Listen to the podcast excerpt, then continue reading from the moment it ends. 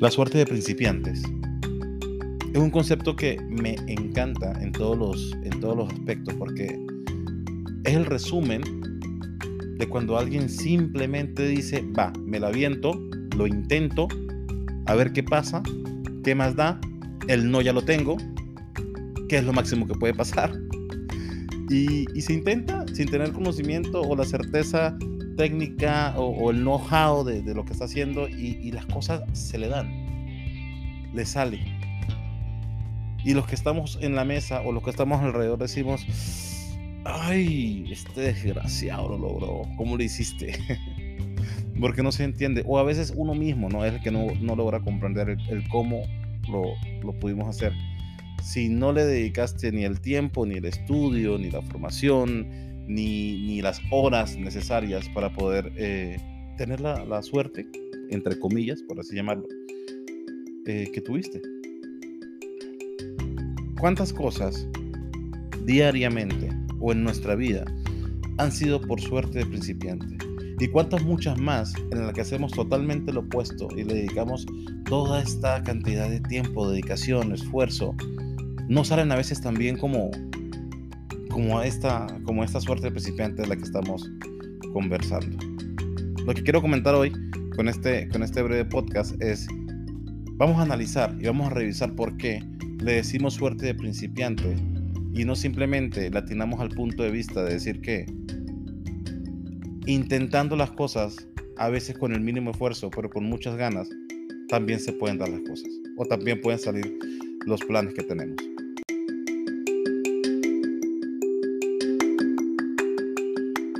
¿Qué pasa cuando nos invitan a jugar póker y, no sabemos?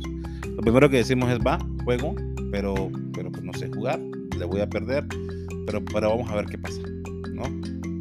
No estamos pensando en que de repente vamos a perder eh, una cantidad de dinero en específico, o tiempo, o, o, vamos a hacer el ridículo, en el peor de los casos. Simplemente nos invitaron, se dio la oportunidad y dijimos, lo voy a hacer, no pasa nada, que es lo máximo que puede pasar. ¿Cuántas, cuántas cosas eh, hemos hecho así?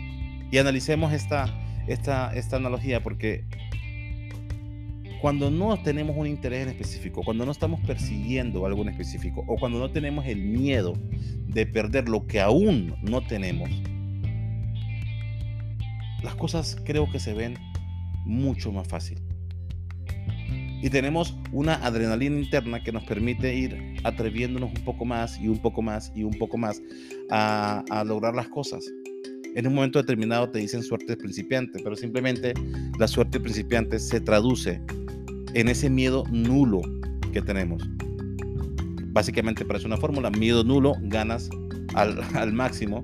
Entonces al tener muchas ganas y poco miedo, los resultados se van a ver en el camino. Por supuesto que te vas a tropezar, por supuesto que no todo el tiempo va a salir tan bien, por supuesto que esto no es una teoría 100% eficaz y que a todo el mundo la dio igual, pero hay un gran porcentaje de gente en algún aspecto de su vida o en muchos aspectos de su vida que cuando lo han intentado de esta forma, llamándolo poco miedo y muchas ganas, las cosas le han salido muy bien.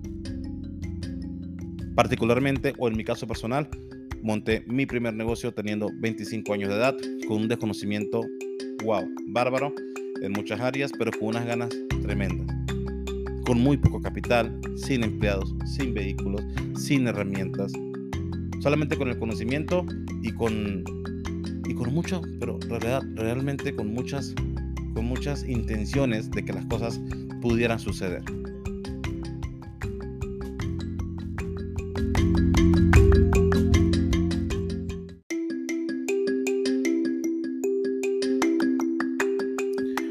Igual debemos tener algo muy en cuenta y es no confundamos la frase o expresión miedo nulo o ganas al máximo con aventarme la primera pendejada que se me ocurra porque no se trata de esto. Siempre he dicho que el, positivismo tóxico eh, ha cometido muchos desastres en la vida de un montón de personas.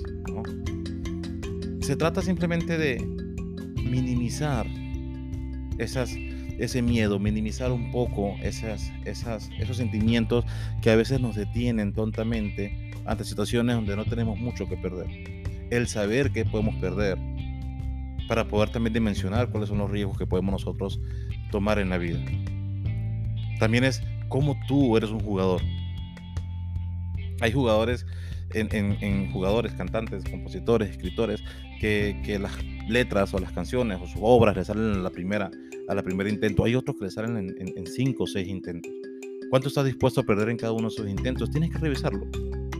Pero en conclusión, o el efecto de no pensar tanto cada uno de los pasos que vas a dar, sino que meterle un poquito más de ganas que de teoría, en muchas de las ocasiones te va a servir. Conozco gente brillante, con un futuro excelente que podrían tener si pensaran un poquito menos las cosas. Hay un montón de personas en el mundo en este momento que no están, que no están brillando, que no se conocen, porque todos los días encuentran un motivo para no salir a hacerlo. Y hay un montón de personas que desconocían el talento y la grandeza humana que tenían por dentro y simplemente un día lo intentaron y hoy están ahí, en la vista de todos. Entonces, intentémoslo. Recordemos todos los días que la suerte principiante no existe, que simplemente existe gente que decide ver un ángulo diferente a las cosas, que decide aventarse a los riesgos, que decide minimizar ciertos riesgos, controlarlos tal vez, pero lanzarse al vacío. Nadie se lanza simplemente al vacío por lanzarse. Muchos traen su propio paracaídas, pero se lanzan.